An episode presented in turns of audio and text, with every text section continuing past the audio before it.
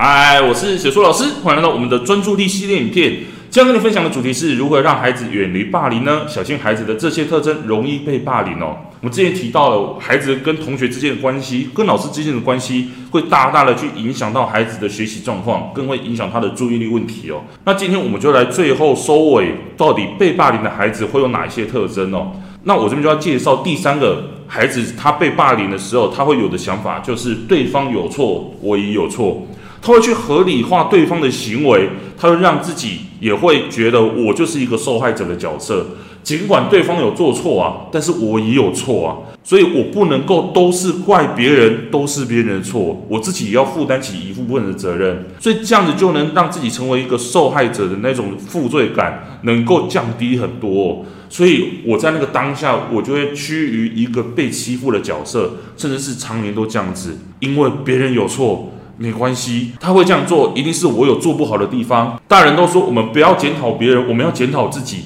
所以我先检讨我自己，然后开始自己就往象牙里面钻了，然后钻到最后久久没有办法出来，然后好几年就过去了，然后这件事情就变成孩子的阴影了。所以说，孩子如果他是一个被霸凌的角色，请你注意这三点哦。让我们来好好接下来继续跟孩子做沟通。好，我们今天就讲到这里，下节课见喽，拜拜。为了要解决孩子的情绪问题、学习问题、课业问题，甚至是专注力问题，你想要获得更多的免费教学影片吗？欢迎加入到我们的 LINE 大小树教育学院里面，搜寻 LINE ID 小老鼠九七九 dxwrf，